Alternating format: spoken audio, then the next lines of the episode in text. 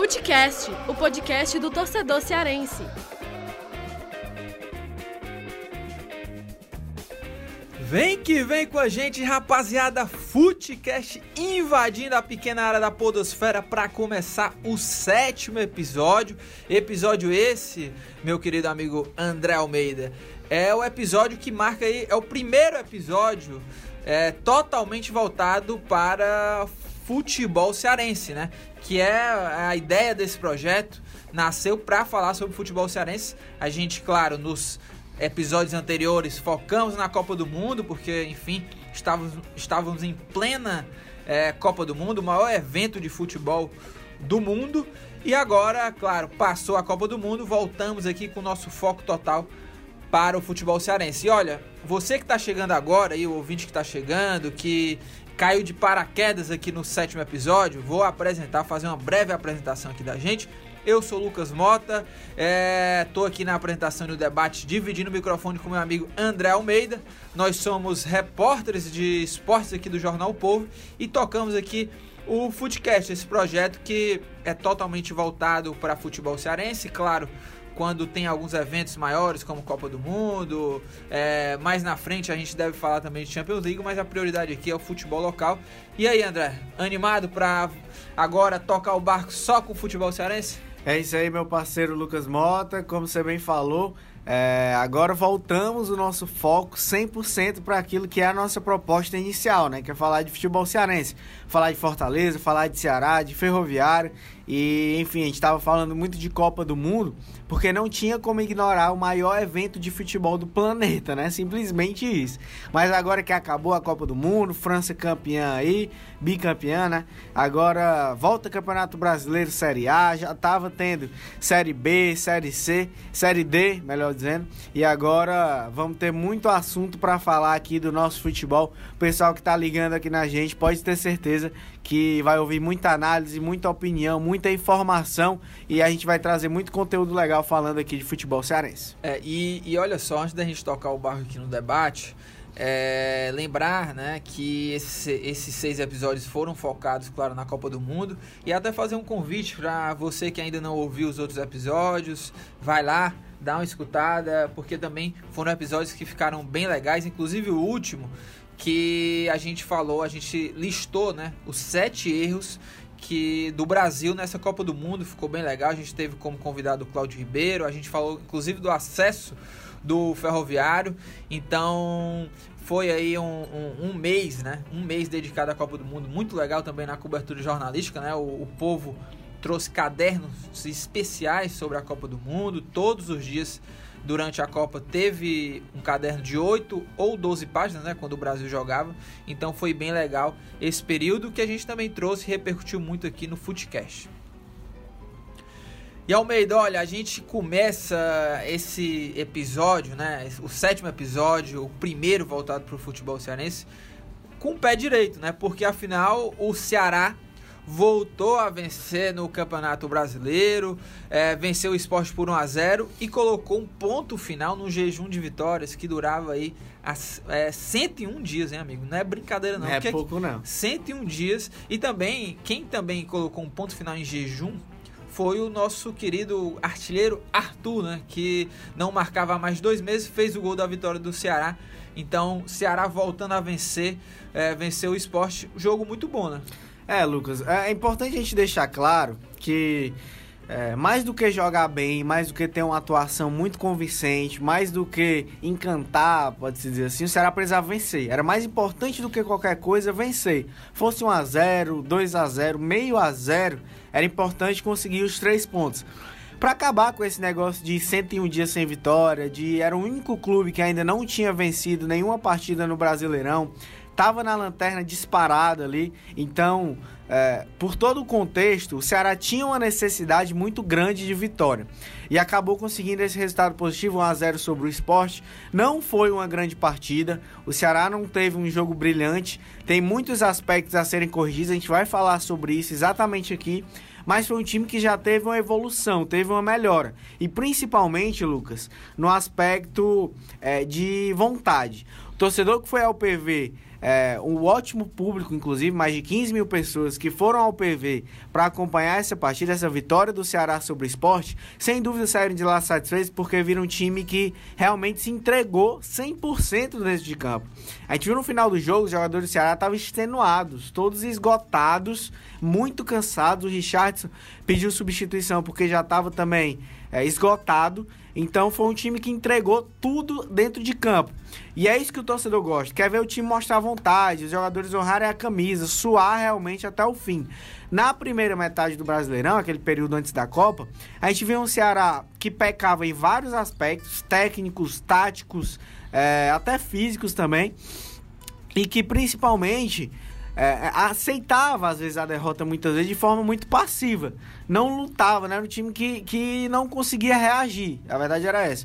E contra o esporte, não. Foi um time que lutou, que teve garra, que teve vontade, que se entregou até o fim. Por isso conseguiu construir o resultado é, por 1 a 0 e manter é, sem sofrer maiores sustos. E como você bem falou, o Arthur voltou a desencantar, voltou a fazer gol. E mas mesmo assim tem alguns pontos positivos nessa vitória do Ceará e alguns outros que devem corrigir, que a gente também vai falar aqui. Pois é, é falando sobre esses pontos positivos e negativos, a gente vai passar aqui por alguns alguns fatores né, que ocorreram nessa vitória do, do, do Ceará que a gente vai destacar aqui. Tem essa questão do Arthur, que não começou jogando, né? É, mas já falando aqui dos pontos negativos, eu acho que passa muito pela atuação do Eder Luiz e do Reina, né? O Reina mais uma vez começou, é, ele começou a titular, mas mais uma vez fez uma partida muito apagada, né? O Reina, acho que quem ouviu aí pela rádio ou até mesmo assistiu pela televisão, não deve lembrar se o narrador falou o nome do Reina. Mal participou do jogo. Né? Reina, mais uma vez, enganou no futebol. Ele tá enganando muito o torcedor cearense, né? E olha, ele não, ele, não, ele não participou negativamente, nem positivamente, né? Ele foi um cara apagado. Ele foi menos um em campo, né? Porque ele não pegou na bola, não arriscou chutes ao gol, não tomou bola, nem também entregou, né? Então, é, foi esse jogador menos um, né? Do, e não fez do, do, a, a, principal função que ele deveria fazer, que era de criar jogadas. Ele Sim. é o camisa 10 do time. Ele é para ser aquele cara que arma as jogadas, que municia os companheiros, que deixa o cara em situação de gol. Pode nem fazer gol, pode nem finalizar, mas ele tem o dever de criar situações de gol. E ele não criou. É, e tem a questão também do Eder Luiz, porque a gente está falando do Reina porque o Reina foi o cara que o Lisca colocou ali para ser o único jogador pensante para armar o time, porque ele colocou uma trinca de volantes, colocou o Juninho, né, que é um jogador que já tem mais uma habilidade para sair com a bola, mais o Richardson e o Fabinho, que para mim esses dois aí são os donos do meio de campo, de marcação do Ceará e estão indo bem, né? Não estão comprometendo, estão indo bem na marcação e até mesmo na saída de bola. E o Reina foi esse jogador para é, armar o time. No ataque ele jogou com o Eder Luiz e o Felipe Azevedo fazendo um ataque mais de velocidade e tudo mais. Muita gente não entendeu porque que o Arthur ficou no banco, né? Porque é, o Arthur entrou e mudou o panorama do jogo. Mas é, o, o Reina não armou e o Éder Luiz, que foi colocado no lugar do Arthur, né, no ataque, ele não fez essa função que se esperava dele, que era um futebol de velocidade, saindo em contra-ataques. Ele, o Felipe Azevedo e o Éder Luiz também fez uma partida muito apagada no primeiro tempo.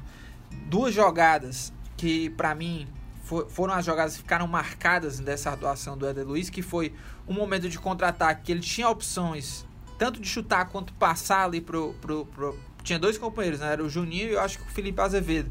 Ele demorou, nem chutou, atrasou a jogada. É... E, enfim, acabou é, interrompendo o contra-ataque bom do Ceará. E a outra foi uma jogada que, passa, que a bola sobrou no meio de campo, ele estava de costas, né? A gente até brincou, o Eder Luiz está dormindo, né? Porque ele estava de costa, totalmente desligado no jogo. E o torcedor com certeza está com razão de estar tá pegando no pé hoje do Eder Luiz. É, né? esse lance foi muito emblemático. É um cara, ele, ele tava desligado mesmo, tava de, é displicência. Ele tava pensando na morte da bezerra, né? e aí, é, é um cara que toma decisões erradas, como você falou que erra passes, que erra finalizações, que não ganha duelos um contra um, é, que em divididas vai muito mal, porque ele é fraco fisicamente mesmo, que não tem mais velocidade. É, ele, se ele era um jogador. Chega, né, é, se era um jogador de velocidade há alguns anos atrás, hoje ele já não é tanto. E, E é uma peça que até postei ontem no Twitter, você também, que eu vi que a gente estava conversando ontem no Twitter. É, não dá para entender o Éder Luiz ser titular desse time do Ceará. Acho que um dos aspectos é, que o Ceará mais tem que corrigir é justamente essa parte ofensiva. Contra o esporte, defensivamente, o Ceará teve uma melhora inegável comparasse ao que era visto antes da Copa, o Ceará teve evolução, foi um time mais organizado. O esporte não ameaçou tanto a meta do Everson, teve talvez ali uma ou duas chances no jogo inteiro. É, o Ceará ocupou bem os espaços defensivamente, a dupla de zaga teve uma atuação segura. No segundo tempo, Eduardo Brock e Valdo também entraram, né, era uma consistência maior. É, os volantes defensivamente também, Richardson, Fabinho principalmente, o próprio Juninho também ajudou. É, enfim, acho que defensivamente o Ceará fez um bom jogo. O que faltava mais era poder de fogo, era capacidade de definição. No primeiro tempo, teve até algumas oportunidades de contratar, como você bem falou, o Adeluiz acabou desperdiçando. No segundo tempo, quando teve a oportunidade, o Ceará foi mais efetivo marcou com o Arthur de cabeça logo aos 8 minutos. Teve algumas outras chances com o próprio Arthur ali, o Felipe Azevedo também. É, enfim, foi um time que teve mais capacidade de definição. Acho que isso é algo que o Ceará tem que melhorar. Tem aí Leandro Carvalho para estrear. Tem o Calisson, tem o John Cardono, que acho que vai ser titular nesse time no lugar do Reina, como responsável pela armação. Enfim, são algumas alternativas que o Ceará tem que ainda irão, irão, irão jogar, irão estrear e que devem melhorar esse setor ofensivo. É, e é, foram dois tempos bem distintos, né, André? Porque no primeiro tempo, e aí é, também fazendo até uma análise aqui do que que é, é o que que o Lisca pensa para armar o time, por exemplo, deixando o Arthur no banco.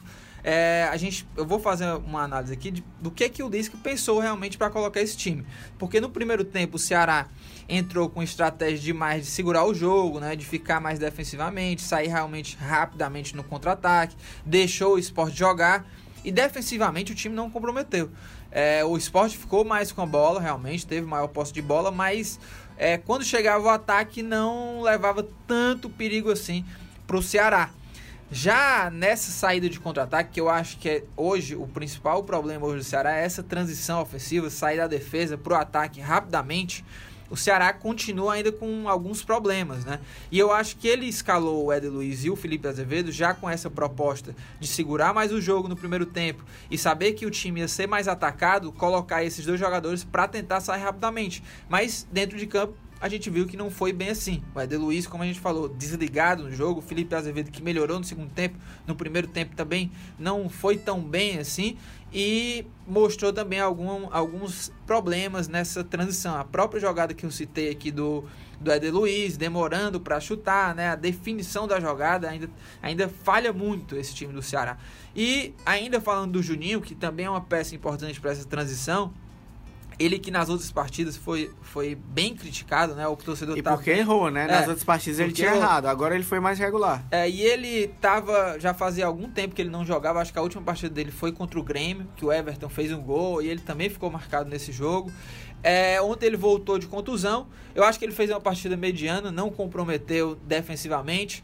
Não foi tão ruim assim no ataque, errou algum, alguns passos, algumas jogadas fáceis, mas eu acho que ele fez uma partida mediana e eu acho que o torcedor tem que dar pelo menos um, um, um quê de confiança aí pro Juninho, né? Pra ver como que ele se sai nos próximos jogos.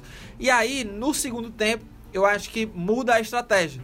O Ceará, o Lisca tira o Éder Luiz, coloca o Arthur realmente para criar uma oportunidade de bola aérea, de ter aquele corpo a corpo. O Arthur é um jogador forte de definição, o que o Ceará estava precisando no jogo, e o Ceará passa a atacar mais, né? A estratégia no segundo tempo você vê que o Ceará passa a atacar mais, a agredir mais, não fica mais esperando o esporte, tanto que o esporte ficou encurralado e levou o gol, né? Então há essa troca e eu acho que o Lisca fez, fez bem essa troca, né? De, de postura do time e a gente tem que entender entender também essas duas estratégias do Lisca.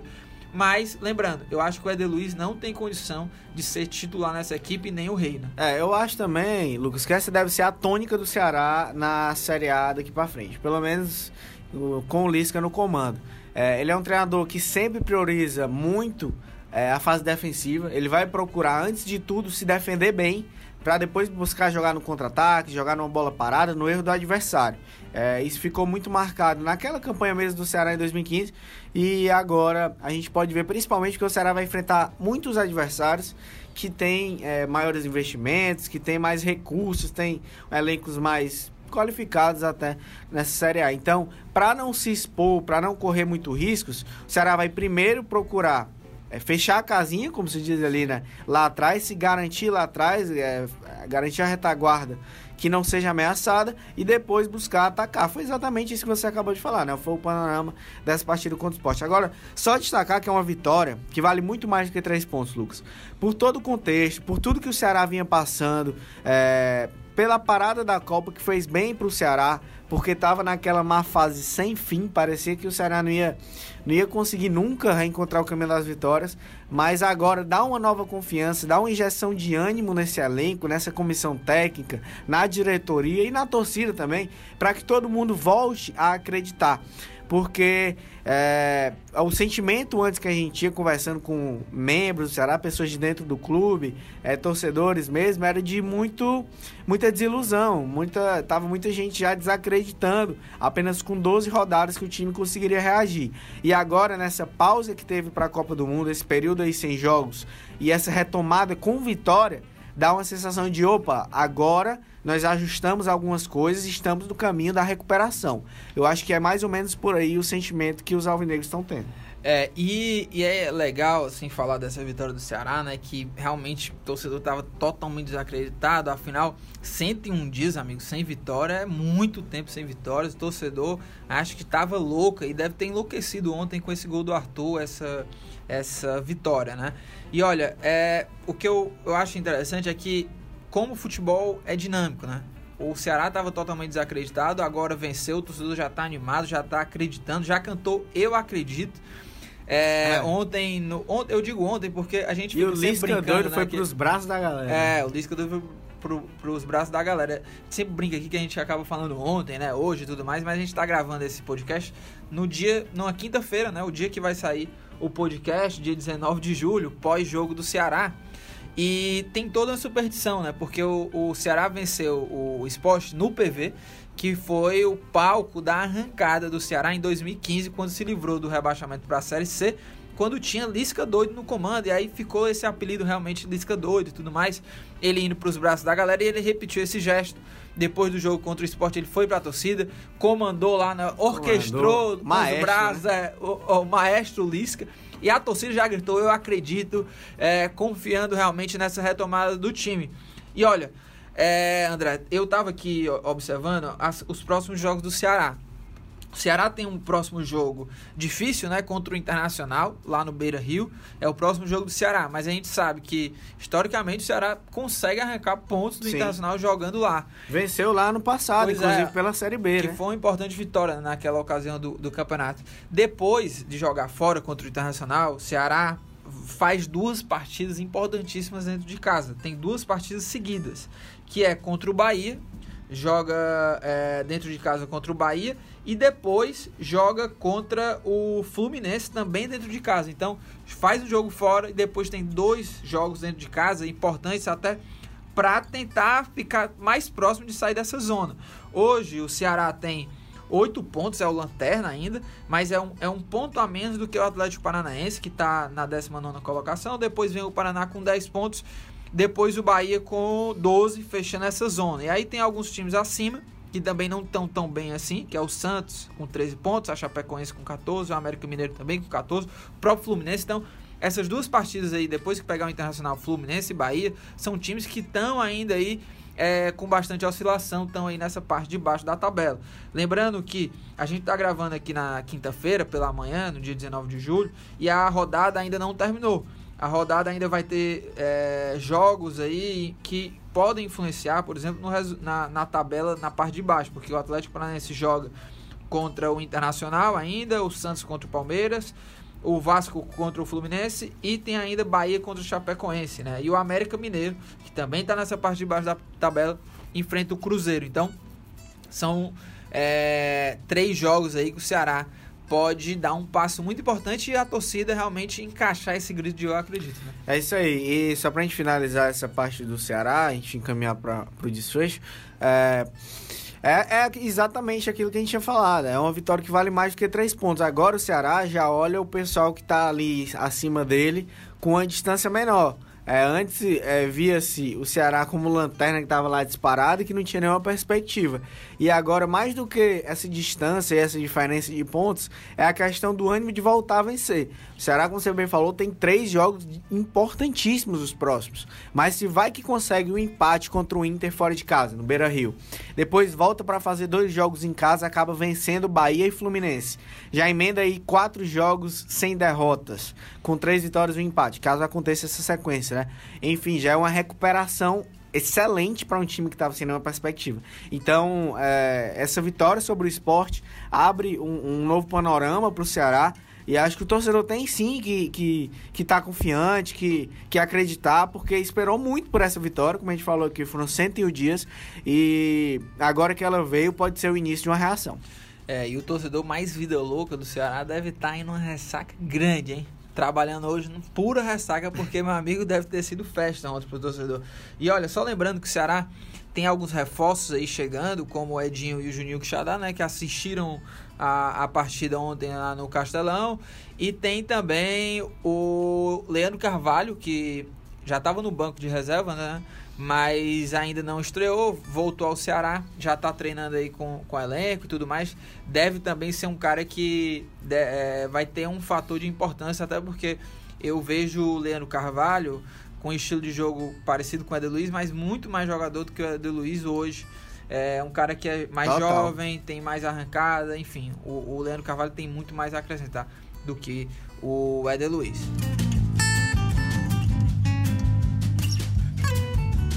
E Almeida, é, vamos falar também um pouco sobre o Fortaleza, que vive um momento de oscilação, um momento importante dentro do campeonato.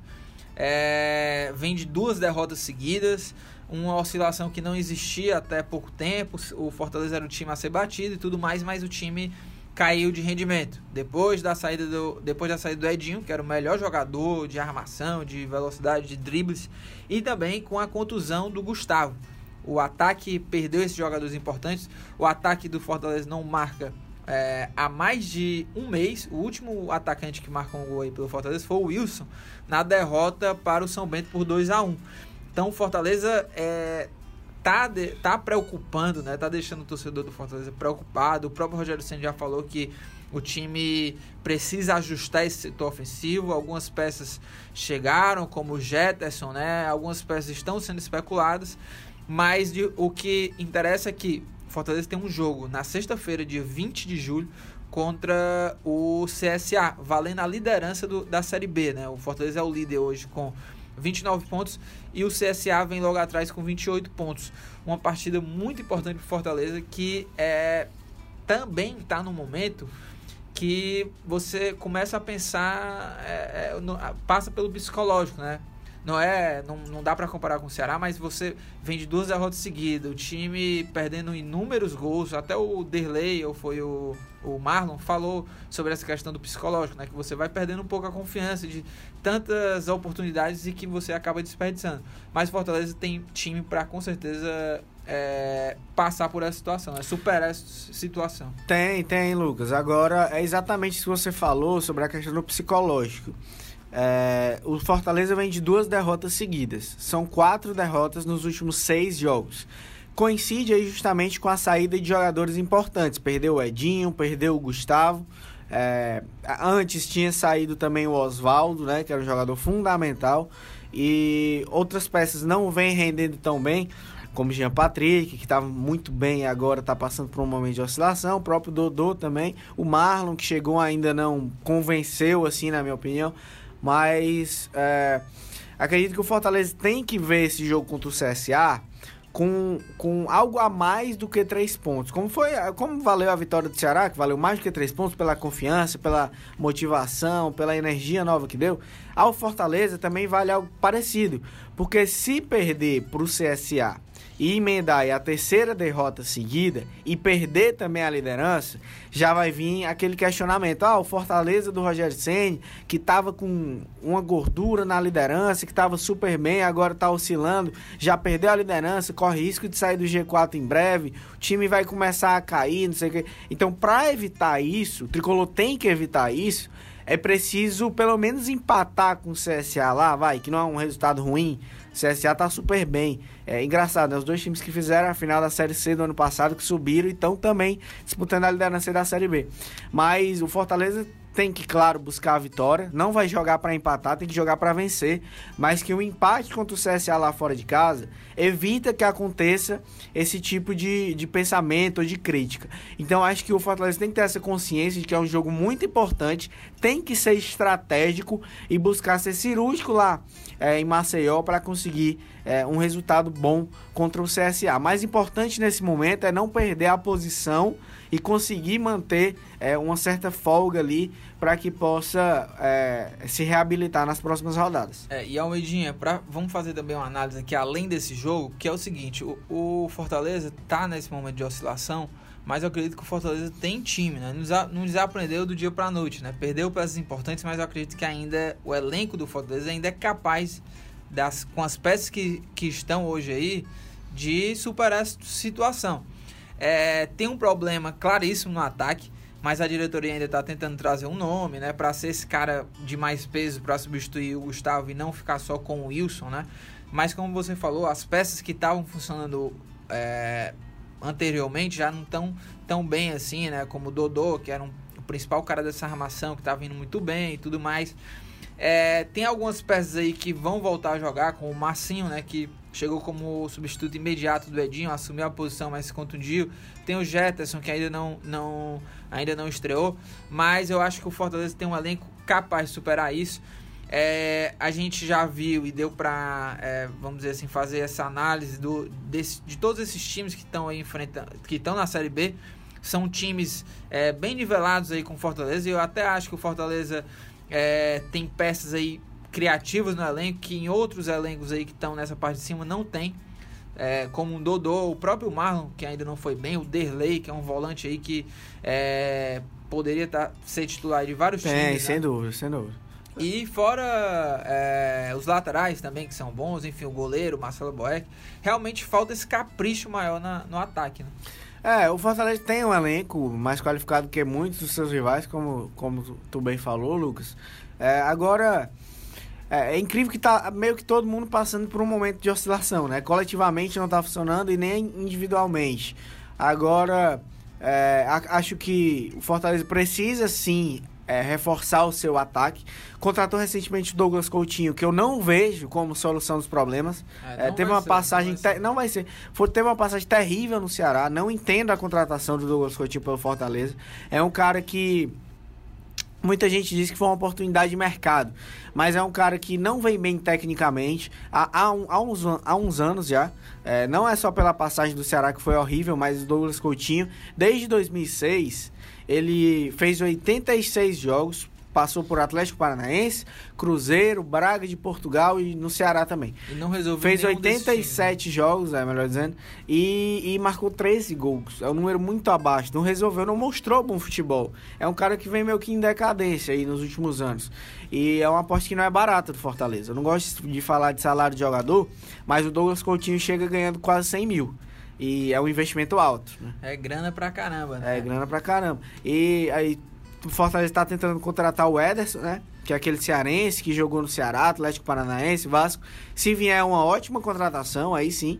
Mas por enquanto, acho que o Fortaleza também, embora tenha um elenco qualificado, precisa reforçar o setor ofensivo, porque perdeu suas principais peças. É, e só para fechar essa, essa, esse comentário sobre o Douglas Coutinho, né, que chegou, também acho que pode ter sido só isso mesmo para entender essa contratação, da questão da facilidade, porque Fortaleza desde o começo do ano encontra dificuldades para trazer assim de forma rápida quando precisou jogadores, né?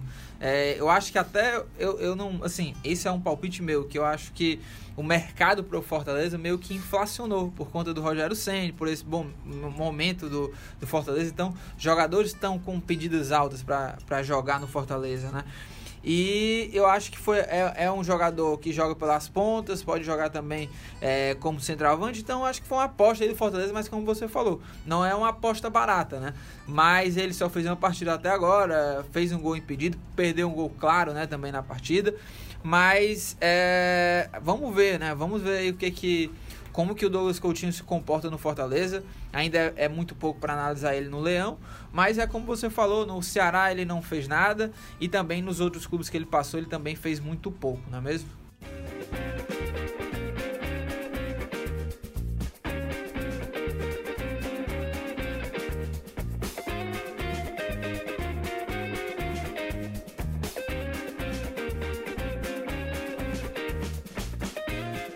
E olha, a gente vai chegando ao fim aqui do programa, meu amigo Almeidinha, para naquele momento de dicas, né? Mas antes disso, é, eu, eu, vou só relembrar aqui né, o acesso do Ferrão. A gente não falou hoje do Ferrão, mas como eu falei, você vai lá no sexto episódio.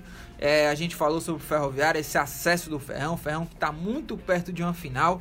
Tomara que o Ferroviário consiga, porque é um time que conseguiu uma completa reestruturação em 2018, tem conquistado resultados positivos, apesar de derrapar em algumas competição, com, competições como o Cearense, a Copa do Nordeste, mas conseguiu o objetivo maior da temporada, que era o acesso, e a gente falou muito sobre isso no episódio 6. A gente teve como convidado o Cláudio Ribeiro, que é um cara que conhece muito ali a Barra do Ceará, conhece muito o Ferroviário, contou algumas histórias de bastidores, inclusive ali do bairro, da relação do, do bairro com os jogadores que realmente vale a pena conferir. E olha, é, a gente, eu e o André Almeida, a gente soltou lá no Twitter, para quem ainda não não nos segue lá no Twitter, né, que é uma, é uma ferramenta que a gente utiliza muito para interagir com, com os internautas, né? O seu, qual que é o seu perfil lá no Twitter? É André Almeida. André Almeida, André Almeida C. Pronto. O meu é, é Lucas Malta 28, né? Eu nunca sei porque o Instagram é diferente. é Lucas Malta 28.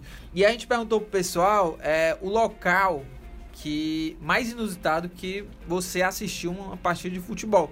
Eu acho que no quinto episódio que eu fiz com, com o Bruno Balacó, a gente falou os nossos locais, onde a gente assistiu e tudo mais. A gente pediu para os internautas falarem sobre isso.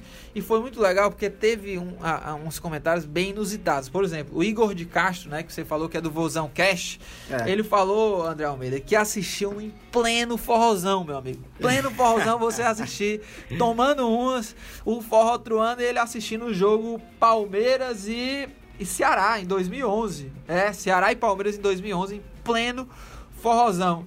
E também, o, Almeida, teve um comentário também do Edson Medeiros, que ele falou que assistiu o jogo do Ceará, onde fica a torcida do Fortaleza. E ele fala o seguinte, lembrando que não tinha mais lugares no setor alvinegro. Deve ter sido tenso, né? Você não poder xingar o árbitro, você não poder gritar tá ali, louco, é, pedir mais vibração do jogador do Ceará. Se tiver tido gol, como é que faz? De algum não, dos lados? É, não sei o que, é que ele deve ter feito, hein? E olha, é, a gente fala aqui também que mande mensagens pra gente Mande mensagem lá no Twitch, no Twitter, né? Porque a gente está sempre acompanhando, vendo o que é que o pessoal está falando. E claro, uh, eu e o Almeida, nós trazemos aqui para para o Footcast para a gente comentar, né? E estamos sempre interagindo, né? É muito legal essa interação.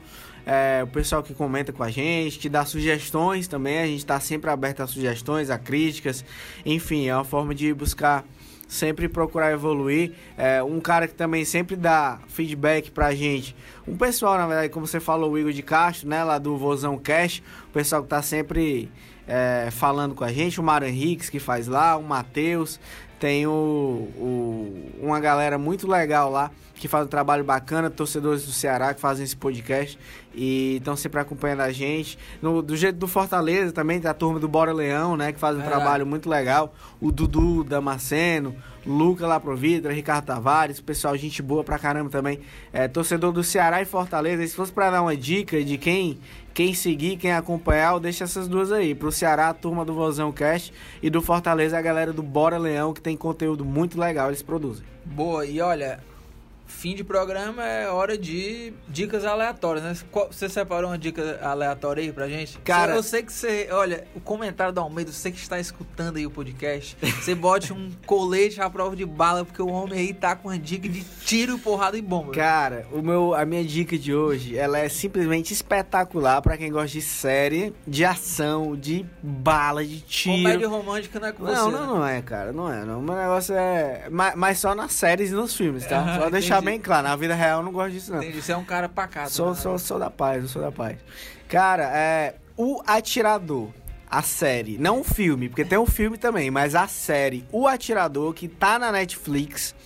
Espetacular, simplesmente. É, conta a história de um atirador de elite. é, que era fuzileiro do exército americano e aí ele foi para várias missões em vários locais e tudo e ele volta para os Estados Unidos e aí ele acaba sendo envolvido numa numa conspiração ali e que envolve política internacional, máfia, os russos, enfim, muita coisa assim do tipo. E é muito legal pra quem gosta desse tipo de série. Eu assisti, eu tô na terceira temporada, eu assisti as duas primeiras temporadas em dois dias, mas é porque são curtinhas também, são 10 episódios na primeira e 8 na segunda. Então rapidamente você assiste. Agora eu indico demais pra quem gosta de série, de ação. Cara, assista pelo menos o primeiro episódio. O Atirador, você não vai se arrepender. Boa, e tem, tem na Netflix, André Almeida? Tem, tem na Netflix, tá na Netflix. É, é, inclusive, tem uma alta taxa de recomendação na Netflix, viu? Se eu fosse você, Lucas Mota, eu já lhe indiquei. É verdade. E, e eu indico também, pra quem estiver ouvindo o Footcast, O Atirador, a série da Netflix. Boa, e olha, a minha dica aqui é um documentário Preto contra Branco. É um documentário é, sobre times lá da. É um, na verdade, é uma partida que todo ano tem, antes do Natal, lá na periferia de São Paulo, onde jogam pretos contra brancos. E é muito legal, é, tem muita entrevista interessante falando sobre essa tradição desse jogo, que é, traz um pouco também da, da realidade ali da periferia. E eu indico para você esse documentário Preto contra Branco, que você pode enco- encontrar inclusive no YouTube. Só colocar lá Preto contra Branco. E olha, é, terminando esse podcast, convidar também todo mundo aí para conferir o podcast. O podcast já está disponível no Deezer, Spotify, em todas as plataformas. iTunes, né? SoundCloud, todo canto que o pessoal procurar. Tudo, no nosso tudo. blog, blogs.povo.com.br barra Footcast. Também tá lá, né, Lucas Mota? Enfim, todo canto que o pessoal procurar tem o Footcast. É, todo canto tem Footcast, você pode baixar o programa, pode ouvir quando e onde quiser, porque o bom, o bom do, do podcast é isso, né, André Almeida? Você poder ouvir quando e onde quiser. E olha, a gente está finalizando o programa, agradecer a nossa equipe que nos ajuda demais, na edição e produção Nicole Pontes, Coordenação de produção Marcelo Gomes, estratégia digital David Varelo, editor de esportes Fernando Graziani, diretora executiva de redação Ana Nadaf e diretor de jornalismo Arlen Medina Neri. A gente vai ficando por aqui. Até a próxima quinta-feira, hein? Valeu, um abraço!